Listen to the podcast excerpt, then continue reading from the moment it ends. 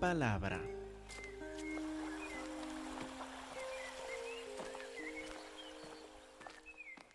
Hermanos, por favor, abren sus Biblias a la carta de Judas, la carta que se encuentra después de primera, segunda y tercera de Juan, casi al final de la Biblia, antes del libro de Apocalipsis.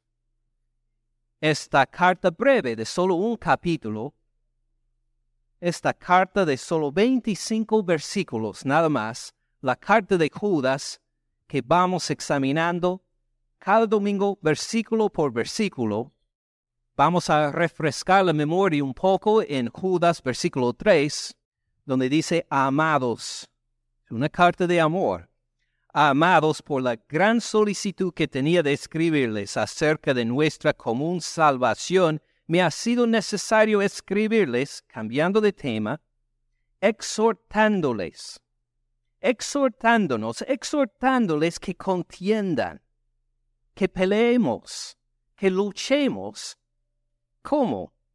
Que contiendan ardientemente, con fervor, con pasión, que contendamos ardientemente por la fe que ha sido una vez dada a los santos, por la fe completa, por la fe entregada a nosotros, por la fe dada por el Señor Cristo Jesús y los apóstoles, que ha sido una vez dada, que es completa, que no tiene ninguna cosa de añadidura, ninguna cosa extra, pelean, dice, ardientemente por esta fe que ha sido una vez dada a los santos. La palabra común en el Nuevo Testamento para los creyentes, para el creyente común y corriente que contendamos ardientemente por la fe que ha sido una vez dada a los santos, lo que llamamos el Evangelio, estas buenas noticias acerca de Cristo Jesús. Pues muchas veces no pensamos en pelear, en pelear por este mensaje. Pues ¿por qué? Versículo 4 nos contó, algunos hombres han entrado encubiertamente, secretamente, los que desde antes habían sido destinados para esta condenación, ¿cómo son estos hombres? Hombres impíos, hombres sin devoción, hombres sin ninguna relación viva con el Señor Cristo Jesús. Hombres que escuchan el nombre Cristo Jesús y dicen, ¿qué importa? Hombres sin devoción, hombres impíos, que convierten en libertinaje la gracia de nuestro Dios. Es decir, escuchan sobre el perdón de Dios, escuchan el Evangelio y lo utilizan como una excusa para seguir pecando. Dicen que si Dios perdona el pecado, entonces, ¿qué importa si sigo pecando? Toman en leve este mensaje del Evangelio sin darse cuenta, sin reconocer que el seguir al Señor Cristo Jesús quiere decir que vamos a continuar según su palabra, en santidad. Utilizan el Evangelio solo para amortiguar la conciencia, solo para tranquilizarse, para que sigan pecando. Estos hombres entonces son impíos no porque se declaren contra el Señor Cristo Jesús, es precisamente esto, se declaran cristianos. Dicen que siguen al Señor Cristo Jesús, pero el Evangelio solo amortigua su conciencia para que sigan en pecado. Dice, tengan cuidado con ellos, pelean por el Evangelio, guarden la fe una vez dada a los santos como dice, convierten en libertinaje la gracia de nuestro, de nuestro Dios, niegan a Dios, el único soberano, y a nuestro Señor Jesucristo, no con la palabra, como vimos, sino por sus acciones. Por sus acciones demuestran que no siguen al Señor Cristo Jesús.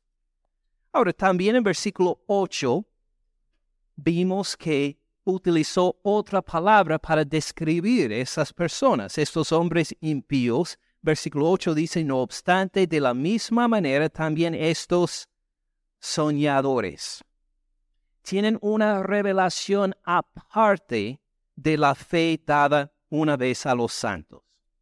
Es decir, en vez de decir, mire, Jesucristo y sus apóstoles nos han enseñado todo lo que necesitamos acerca de la salvación. Es, fue entregada nuestra fe completamente. En vez de esto dicen, mire, necesita una revelación más. Eh, necesita una revelación adicional. Bueno, las noticias del Señor Cristo Jesús no son suficientes para salvarle, no son suficientes para que esté bien con Dios. Necesita esta revelación extra. Tal vez una revelación personal que Dios me ha dado, tal vez esta otra revelación escrita en otra parte que le voy a entregar, pero necesita algo más. Así dicen estos soñadores, ponen sus sueños, su revelación a la par de la Biblia. Al ser es igual, es el mismo Dios. Lo que tienen en la Biblia no es suficiente. Hay que añadir esta parte más y andan como soñadores. Sueñan con que conocen a Dios, pero en realidad lo que nos quiere hacer Judas es despertarles del sueño para decir que no lo conocen. No lo conocen. Por eso, llegamos ahora, ya esto es nuestro repaso para acordarnos lo que hemos visto ya. Ahora llegamos al versículo 11. En el versículo 11 va a darnos tres ejemplos de soñadores en el Antiguo Testamento que fueron castigados por Dios tres ejemplos de falsos profetas o falsos maestros del Antiguo Testamento que vamos a examinar para ver que si uno los sigue puede caer en la misma destrucción. Vamos a ver estos ejemplos en versículo 11 para examinarlos cada uno en un poco más detalle. Dice en versículo 11, hay de ellos porque han seguido Primer ejemplo, el camino de Caín. Se lanzaron por lucro, segundo ejemplo, en el error de Balaam. El tercer ejemplo, perecieron en la contradicción de Coré. Tres ejemplos del Antiguo Testamento para decir, mire, los soñadores, los que han entrado con otra revelación, ellos son como estos del Antiguo Testamento. Ahora, ¿qué nos quiere comunicar Judas por estos tres ejemplos? Puede ser que algunos de nosotros ni reconocemos todos los tres ejemplos. ¿Qué nos quiere decir con estos? ¿Qué, qué, debe, qué debemos captar o comprender de estos tres ejemplos para poder entender, para poder conocer estos errores que se han sembrado por estos hombres impíos? Bueno, vamos a verlos uno por uno y vamos a empezar con la primera característica que une los tres ejemplos.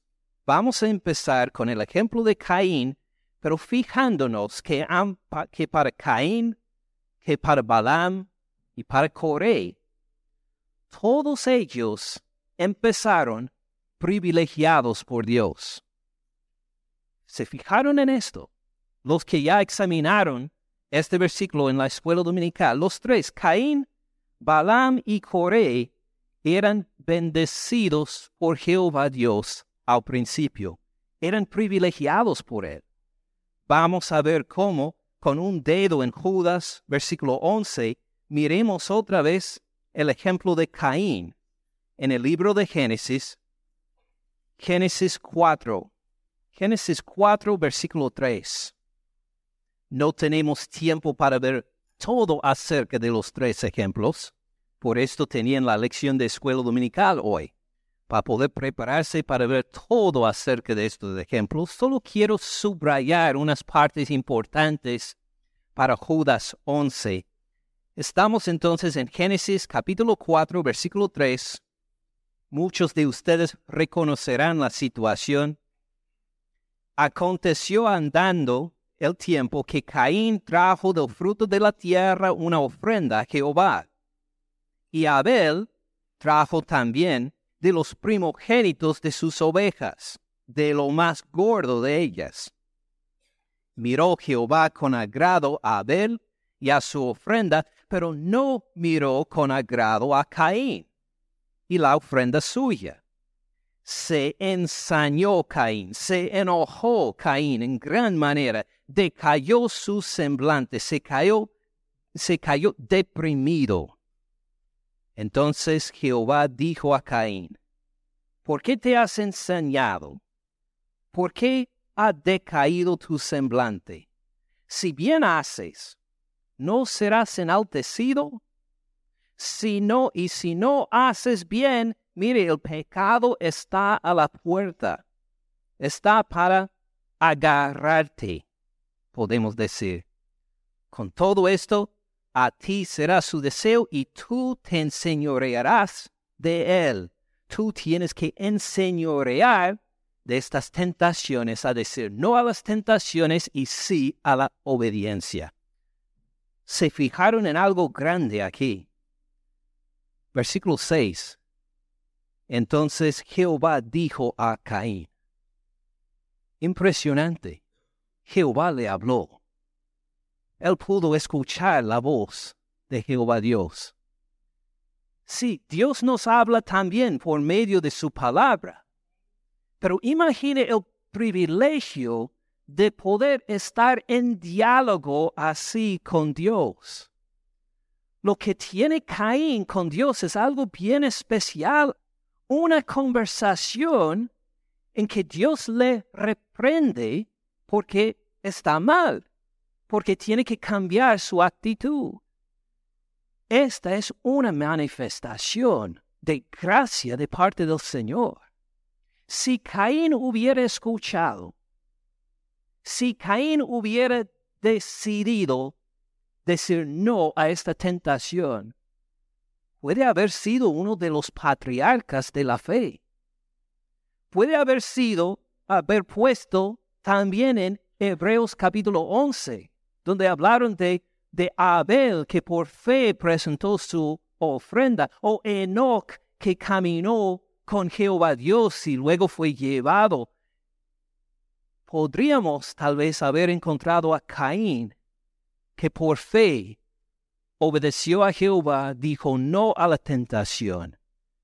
Él tenía un privilegio muy grande acá, una reprensión directamente de parte de Dios. Hermanos, un punto aparte cuando Dios nos reprende por su palabra, cuando dice que estamos mal, cuando dice que tenemos que arrepentirnos de nuestras actitudes pecaminosas. Este es un gran privilegio. No lo menosprecies, que no nos enojemos pensando, ¿por qué me dice Dios esto? ¿Por qué tiene este versículo? ¿Por qué los hermanos me llegan con este versículo para decir que estoy mal? En cambio, qué bendición tenemos. Que tenemos un Dios y hermanos que nos aman tanto que cuando estamos mal nos dicen, nos reprenden con amor para nuestra restauración. Caín tuvo un privilegio excepcional acá en estos versículos, pero menospreció el privilegio. Ustedes saben la historia. Versículo 8 dijo Caín a su hermano Abel, salgamos al campo. Aconteció que estando ellos en el campo, Caín se levantó contra su hermano Abel y lo mató. El privilegio menospreciado, la advertencia de parte de Dios, que menospreció, que no siguió, en cambio que desobedeció. Fíjese bien en versículo 13 ya viendo el castigo, dijo Caín a Jehová, grande es mi castigo para ser soportado. Cuando Jehová le dijo, cuando labras la tierra, no va a producir nada, ¿qué mereció Caín? Mereció morir. Entonces el hecho de que fue condenado, fue este maldito, pero que todavía puede seguir viviendo, esto ya es otra manifestación de misericordia. ¿Y qué hace en respuesta? Dice, gracias Señor por lo menos para dejar que viva. No, se queja, contradice a Dios, se pone contra el juicio de Dios contra él.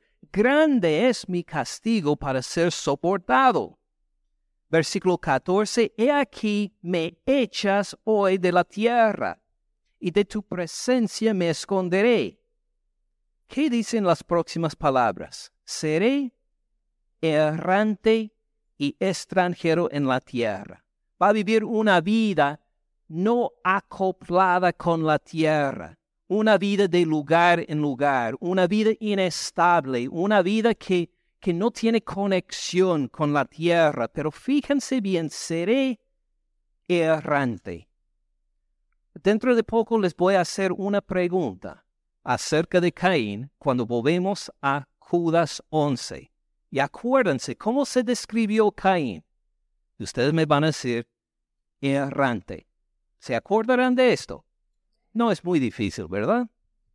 Ahora, aquí me echas hoy de la tierra, de tu presencia me esconderé, seré errante y extranjero en la tierra sucederá que cualquiera que me haya, me matará.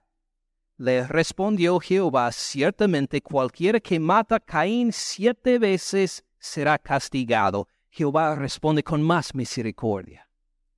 Acepta su queja, en cierto sentido, para poder cubrirlo con misericordia. Es decir, si alguien te mata, será vengado siete veces. estás protegido. Entonces Jehová puso señal en Caín para que no lo matara cualquiera que lo hallara. Salió pues, salió pues Caín de delante de Jehová. Fue puesto en el exilio. Fue mandado fuera de la presencia de Jehová.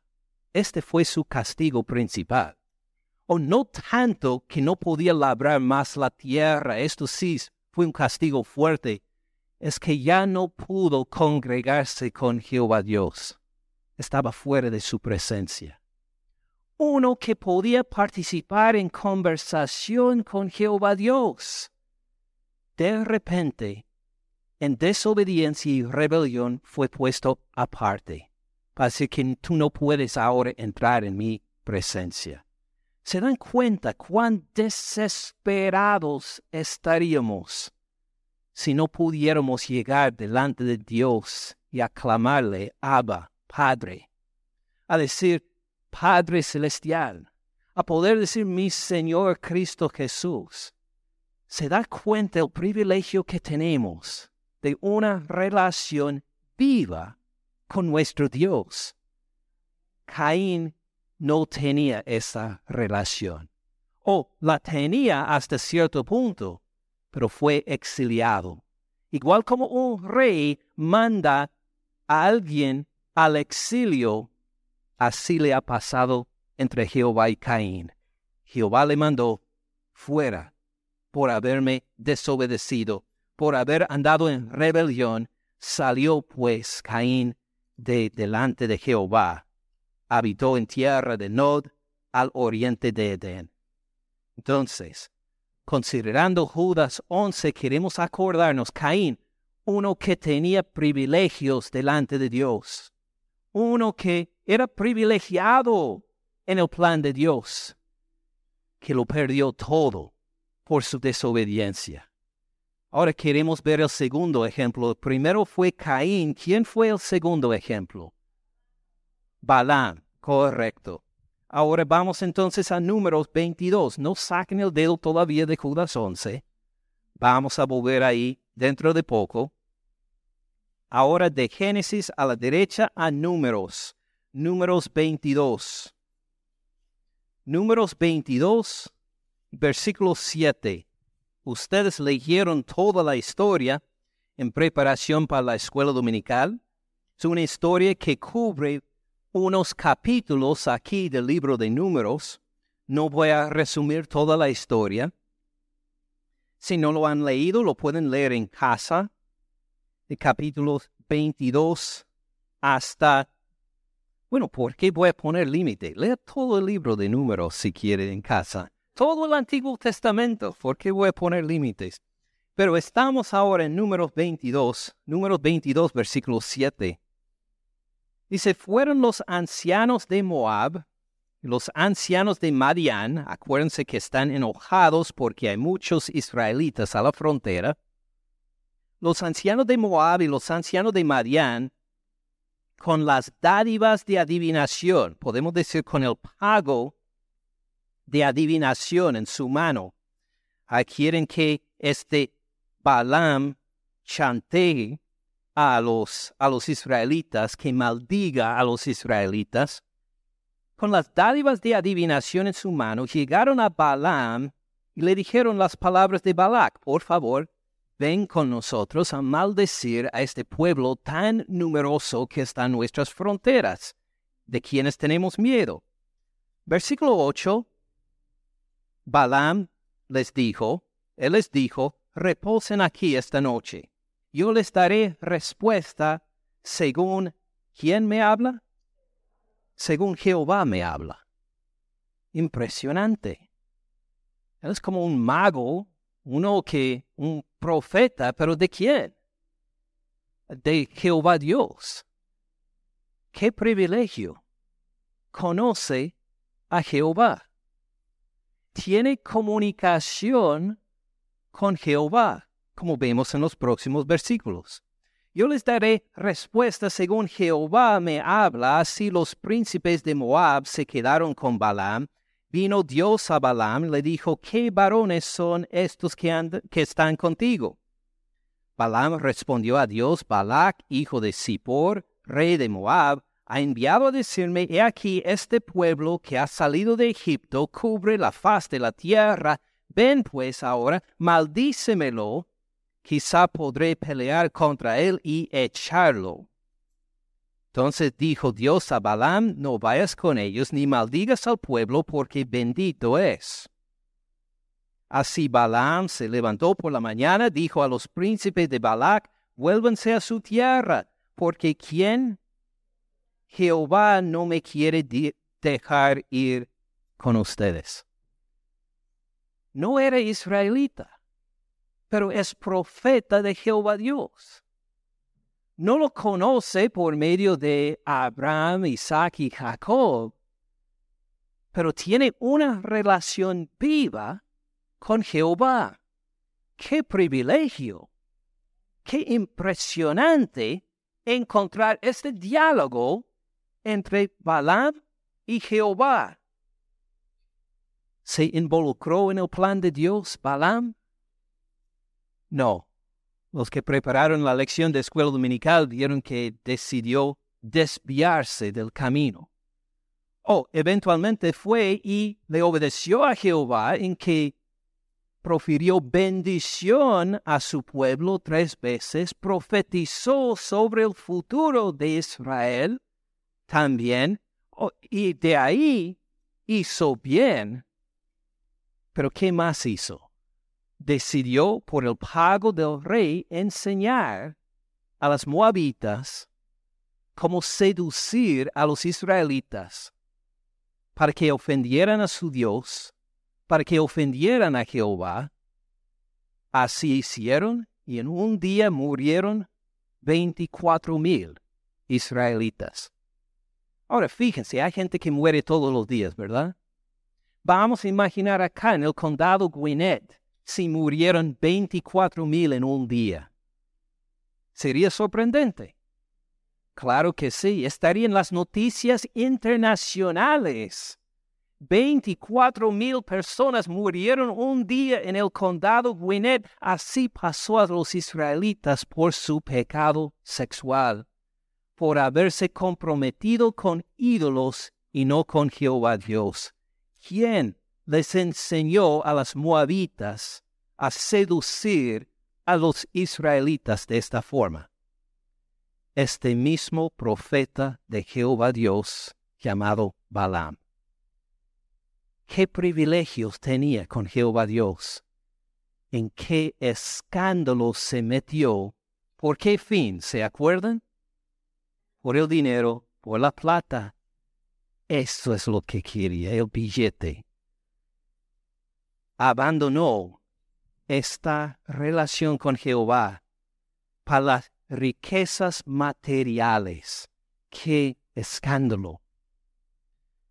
Vemos cómo termina. Va a ser importante también a Judas. Miren Números capítulo 31. Números 31, versículo 7, cómo termina este profeta de Dios. El mismo libro de Números, solo en capítulo 31, Números 31, y ahora versículo 7. Pelearon contra Madián. ¿Quiénes pelearon contra Madián? Israel, los israelitas. Pelearon contra Madián como Jehová lo mandó a Moisés, y mataron a todo varón mataron también entre los muertos de ellos a los reyes de Madián, Eri, Rekem, Sur, Uri, Reba, cinco reyes de Madián, o también a Balaam, hijo de Beor, mataron a espada. Este que andaba con Jehová Dios, que escuchaba de él, que tenía su palabra, que comunicaba su palabra, termina castigado por Jehová. Perdió su vida mientras Jehová se vengó por medio de los israelitas por haber desobedecido la palabra que le fue dada. Oh, pero cuando murió era muy rico. Tal vez se puede consolar en esto que había recibido mucho dinero antes de morir. El primer ejemplo fue Caín. Segundo ejemplo, Balaam. El tercer ejemplo, Coré. Ahora vamos a ver el ejemplo de Coré en el mismo libro de números, pero ahora en el capítulo 16. Capítulo 16, versículo 1.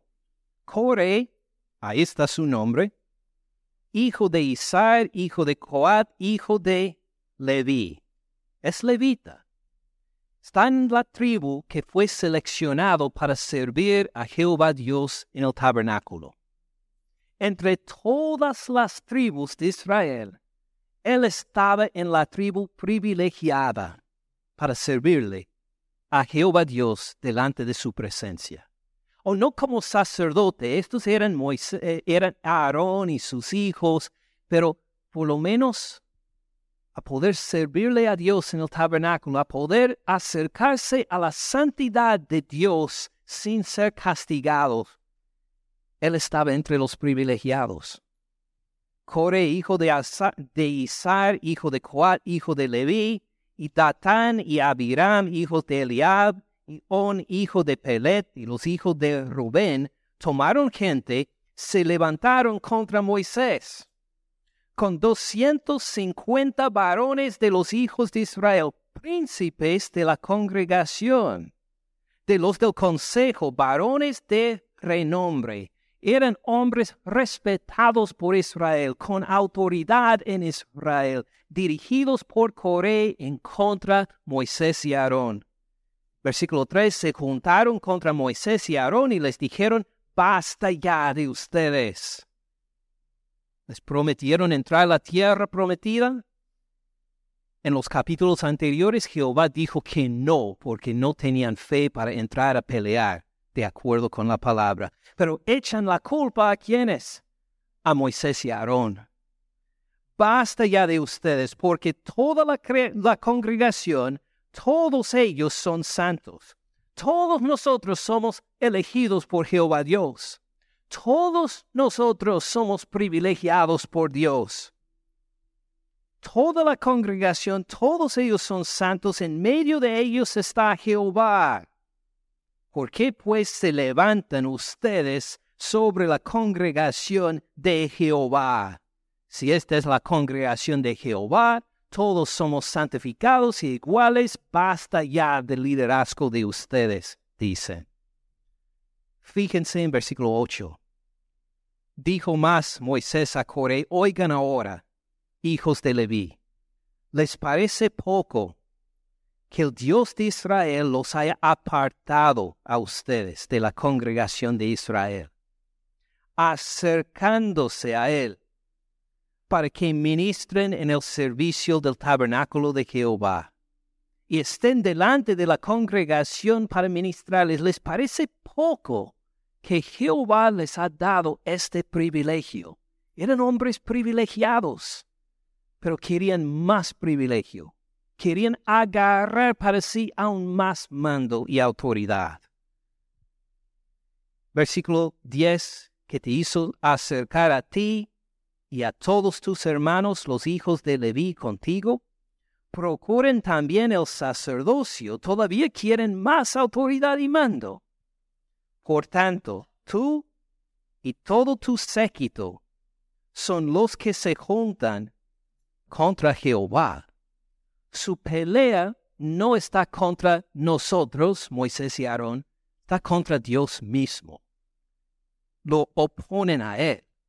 Pues Aarón, ¿qué es? Para que contra él murmuren. ¿Quién es Aarón para que se quejan contra él? Versículo 12.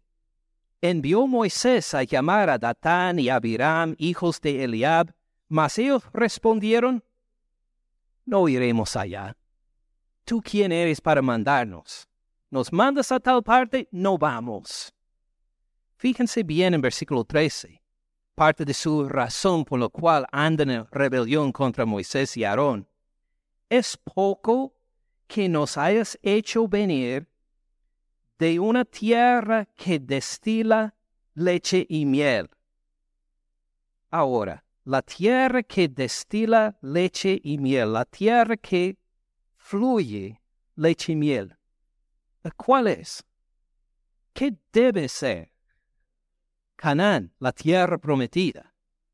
Cuando estuvieron en la esclavitud en Egipto, Moisés le dijo, la tierra, vamos a, Dios nos va a rescatar y nos va a llevar a una tierra que fluye leche y miel. ¿Era Egipto?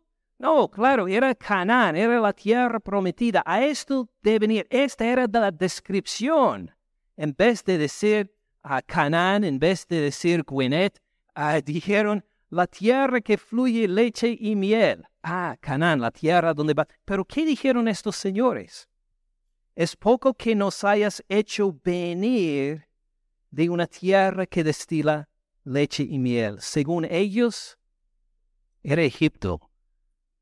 Cuando estuvimos en la esclavitud en Egipto, no nos fue tan mal. Era una tierra que fluye leche y miel tú nos sacaste de la tierra prometida para poder ahora morir en el desierto. ¿Qué clase de líderes son ustedes, Moisés y Aarón? Ya teníamos la tierra que destila leche y miel. Y nos has sacado al desierto. ¿Cómo llamamos esto cuando Dios dice una cosa y otro dice el opuesto? El contradecir, la contradicción de Coré encontramos acá. ¿Por qué es poco que nos hayas hecho venir de una tierra que destile leche y miel, Egipto, según ellos, para hacernos morir en el desierto, sino que también te enseñores de nosotros imperiosamente. Nos vas a decir qué hacer, que vengamos a hablarte a ti ¿quién eres tú para mandarnos esto?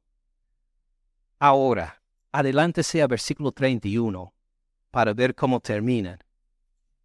Otra vez en casa pueden leer toda la historia, pero vamos a concentrar en versículo 31, porque le importa a Judas en el Nuevo Testamento el fin de ellos también. Versículo 31. Aconteció que cuando cesó él de hablar todas estas palabras, estaba hablando Moisés, se abrió la tierra que estaba debajo de ellos. Abrió la tierra su boca, los tragó a ellos, a sus casas, a todos los hombres de Coré y a todos sus bienes. Y ellos, con todo lo que tenían, descendieron vivos al Seol, al lugar de los muertos. Los cubrió la tierra, perecieron de en medio de la congregación. Estaba en medio de todos, se abrió la tierra, los tragó vivos, los cubrió, se quedaron muertos en medio de todos. Versículo 34, y todo Israel, los que estaban en derredor de ellos, huyeron al grito de ellos. Cuando se abrió la tierra, claro que gritaron.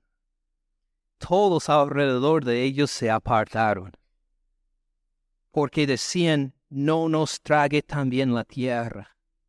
Puede ser que seamos castigados con ellos, no queremos nada que ver con ellos ni con su rebelión, porque puede ser que nosotros seamos castigados igual como ellos.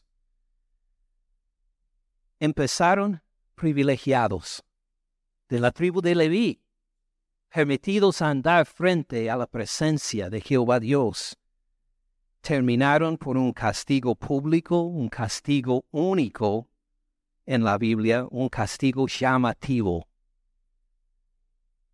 Entonces, podemos volver ahora a Judas, versículo 11.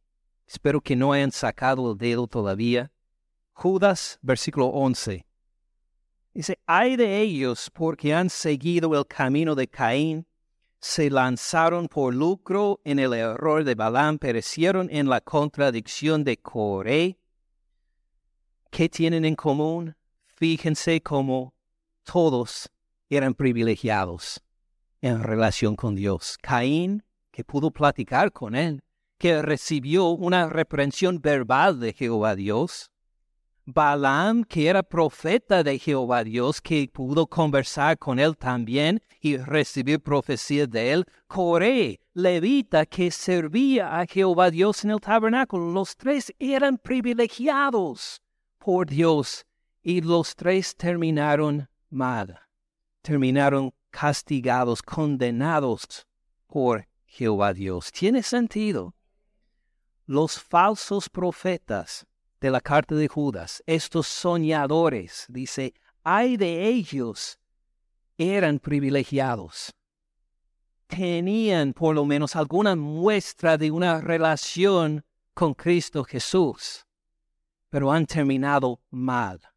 Le han desobedecido, como vimos en versículo 4, han convertido la gracia de Dios en libertinaje la gracia de Dios solo para amortiguar la conciencia, para seguir pecando, para, para seguir haciendo lo que quieran. Así es la conexión, una de las conexiones entre estos tres ejemplos. Hay una segunda conexión también. Fíjense que todos los tres hicieron daño a otras personas, que no solo eran pecadores de por sí, que en su relación con Dios pues este, tuvieron problemas. Los tres hicieron daño a los otros. Caín, ¿qué hizo? Mató a su hermano. Hizo gran daño a su hermano Abel. Balaam, como profeta de Dios, debe haberse unido con Israel. Debe haber visto, Jehová bendice a este pueblo, yo me integro con ellos. En cambio, enseña a los enemigos de Israel cómo hacerles desviar del camino de Dios. Le tuercen el camino a los israelitas. Coré no era una rebelión de uno solo. Juntó a mucha gente, a los principales de la congregación de Israel, para que lo apoyaran en esta rebelión también sufrió no solo él, sino toda su familia, todos los que estuvieron con él, no solo eran privilegiados con Dios y perdieron este privilegio en el juicio divino, sino también los tres hicieron daño a otras personas. Ven el peligro. Según Judas, estos hombres han entrado encubiertamente. A Dios los va a castigar, pero van a llevar a otros. Por eso hay que pelear ardientemente por la fe una vez dado a los santos, es por su propia protección. Estos hombres impíos, hombres sin devoción al Señor, son muy atractivos, le llaman, le llaman la atención por su forma de hablar, van a llevar a otros en su condenación. Por eso, prepárense, prepárense, peleen por la fe dada una vez a los santos. También, fíjense en una tercera característica. Fíjense en los detalles que da Judas ahí. Hay de ellos porque han seguido el camino de Caín. Ahora, ¿se acuerdan lo que les pregunté hace, lo que les pedí hace unos diez minutos? ¿Qué clase de camino tenía Caín? Errante, exactamente, muy bien. Así es el camino de Caín, errante. Ellos han seguido un camino errante van siguiendo, van hacia, hacia un destino, pero no se dan cuenta que andan de forma errada hacia su propia destrucción. Algunos van a querer seguir a estos falsos profetas y maestros y van a encontrar que están en el camino equivocado, un camino errado. Fíjense también en la segunda descripción, se lanzaron por el lucro, por lucro, en el error de Balaam. Ven el verbo ahí, se lanzaron. Piensen en la piscina. Hace frío hoy, pero piensen en unos meses, unas pocas semanas con el calor y cuán rico será poder lanzarse a una piscina. Algunos de nosotros, yo incluso, cuando me acerco a una piscina, nada más me meto el pie para probar, para ver si es agua fría o si agua caliente, pues, y si me parece un poco frío, ¿cómo entro? Pues poco a poco. Primero pie, a ver, a dar un paso para atrás, dar otra vez, tal vez con el otro pie, acostumbrarme y bajar un poquito más, y así entramos algunos de nosotros la piscina, pero hay otros que ni, ni prueben las aguas para ver la temperatura. Solamente se lanzan de ahí. Entran en el agua y no importa si es agua tibia, si agua fría, si agua congelada, no importa. Se lanzan con todas ganas. Está bien con una piscina. No hay ningún nada contra. Hay unas reglas de piscina que dicen que tenemos que entrar cautelosamente. ¿Hay reglas así? No, no, si uno quiere lanzarse a las aguas de una piscina, pueden, bien pueden. No hay nada contra esto, pero ¿en qué se han lanzado? En el error de Balán. Ah, el lanzarse en un error no está bien. Uno quiere pues dar unos pasos en la otra dirección, uno quiere correr en la dirección opuesta. Pero ellos se lanzaron en el error de Balaam. ¿Por qué motivo? Por el lucro. ¿Qué quiere decir el lucro? El dinero. Por este motivo se lanzaron. Pero no era una piscina, no era una piscina llena de, de dinero. Era error se han lanzado. Los que los siguen, al lanzarse también en este error, van a encontrar también la misma clase de condenación. Por eso Judas dice, tengan cuidado, examinen todo, no se lancen antes. Hay que examinarlo, hay que probarlo, hay que asegurar que concuerde con la fe que ha sido una vez dada a los santos antes de lanzarse a entrar. El tercer ejemplo dice, y perecieron en la contradicción de Coré. ¿Se acuerdan de la contradicción de Coré, verdad? Dios dijo, Canaán, la tierra que fluye leche y miel. Ellos dijeron, Egipto, la tierra que fluye leche y miel. Y así son algunos falsos maestros y profetas. Dios dice, mire, esta es esclavitud. ¿Y qué dicen ellos? Es libertad. Dios dice, esta es libertad. Ellos dicen, esta es esclavitud. Dios dice, este es pecado. Ellos dicen, Esto es algo que puede hacer libremente. Dios dice, este es mi gozo. En eso está mi complacencia. Ellos dicen, ay, qué aburrido. Contradicen las cosas de Jehová Dios. Fíjense cómo los describe. Dice, perecieron en la contradicción de Core. ¿Estos hombres impíos han perecido? Eh, no, no literalmente. Pero Judas ve el juicio divino que los espera. Y es su forma de declarar que es garantizado. Ellos van a ser condenados. Perecieron. ¿No han perecido todavía? Oh, pero con el, el juicio divino que tienen por delante, perecieron. Es garantizado, es seguro, no hay salida.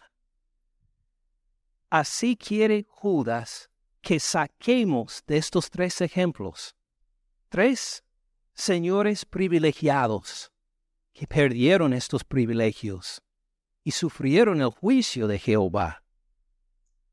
Tres ejemplos de unos que hicieron desviar a otros del camino de Jehová Dios. Que no solo ellos sufrieron, sino que hicieron sufrir a otros. Por eso, no se lancen, no sigan su camino, tengan cuidado de no perecer con ellos. ¿Cómo lo pone en resumen Judas? Por tres palabras. Lo pone en resumen en tres palabras. Lo vieron los primeros tres del versículo. ¿Qué dice? Ay de ellos. Ay de ellos. Pues, ¿qué quiere decir ay de ellos? ¿Es una queja? ¿O es mucho más que una queja? Judas al decir ay de ellos quiere decir que él tiene la autoridad de Dios que los falsos profetas y maestros no tienen.